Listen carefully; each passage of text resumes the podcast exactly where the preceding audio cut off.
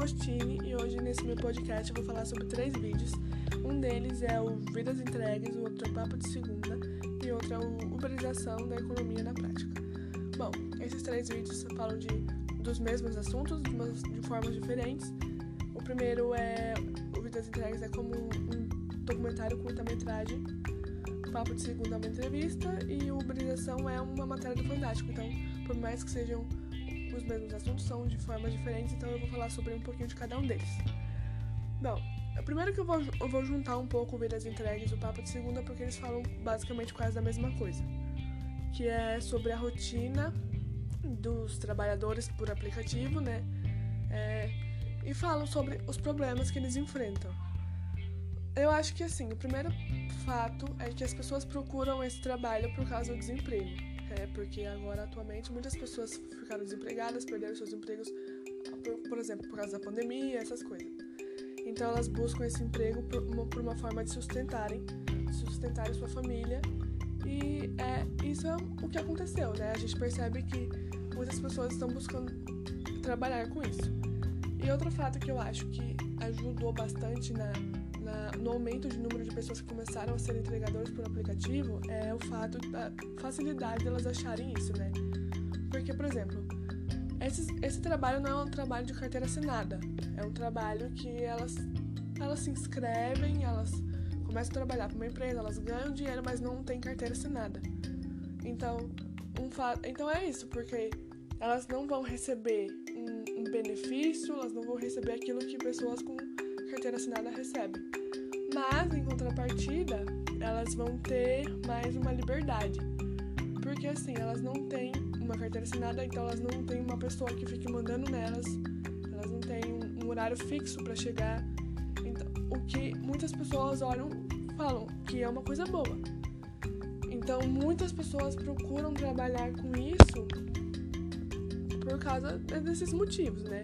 Por uma forma de sobrevivência, de ganhar o dinheiro e também por esse fato de não ter uma pessoa que fique mandando, que fique atrás, enfim.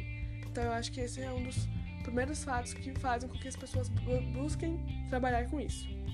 Então nessa parte do salário baixo que eles recebem, a gente tem que analisar muitas coisas. Um dos entrevistados, né, dos que foram dar o depoimento no vídeo do Vidas Entregues, fala que às vezes eles recebem 7 reais por dia e que às vezes esse dinheiro não dá nem para comprar o leite do filho. O que a gente pode analisar que é uma situação super precária, né? Porque, por exemplo, eu pessoalmente convivo com uma criança pequena e o leite que ela toma custa 46 reais. Então, se a gente fosse comparar, imagina, essa pessoa que trabalha com esse aplicativo recebe 7 reais por dia. E imagina para comprar um leite de 46. Então, se, se assim, se a gente for analisar por isso, já é uma diferença muito grande, né? Já fala, meu Deus, falta muito dinheiro. Imagina pro resto das coisas, como por exemplo pagar conta de luz, água, essas coisas. Então a gente percebe que o salário deles é muito baixo. E isso a gente pode perceber por causa que os próprios entregadores que foram dar os, os depoimentos deles falam que isso foi em decorrência porque abaixaram o preço da taxa, né? A taxa de entrega. Então, a partir dos assim, os anos foram correndo, eles foram abaixando mais a taxa. Então, a cada dia que passava, essas pessoas iam recebendo menos.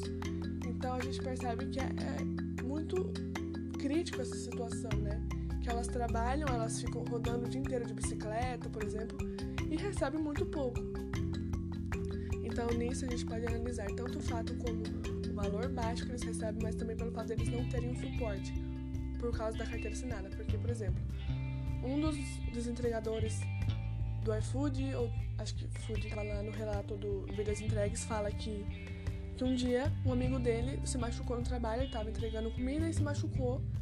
E ele não pôde parar para ir no hospital ver. Ele tá o expediente inteiro. Ele tinha deslocado o braço, ele continuou o expediente inteiro dele entregando com o braço deslocado. Então, assim, a gente percebe que, por exemplo, se ele tivesse um convênio, se ele tivesse uma carteira assinada, ele poderia ter acesso já àquilo, ele poderia ter ido no hospital. Então a gente percebe que, além do salário baixo, eles não têm o suporte o que, que uma pessoa com carteira assinada teria. E uma coisa que foi importante analisar é que essas com esses aplicativos sempre tem que trabalhar em mais de uma empresa. Porque só uma não. Nesse vídeo do Vidas Entregues fala bastante disso, que cada entregador trabalha em mais de uma. Trabalha sempre para, por exemplo, para iFood e o Rappi e para Uber. Sempre é mais de uma porque só uma não garante muito dinheiro.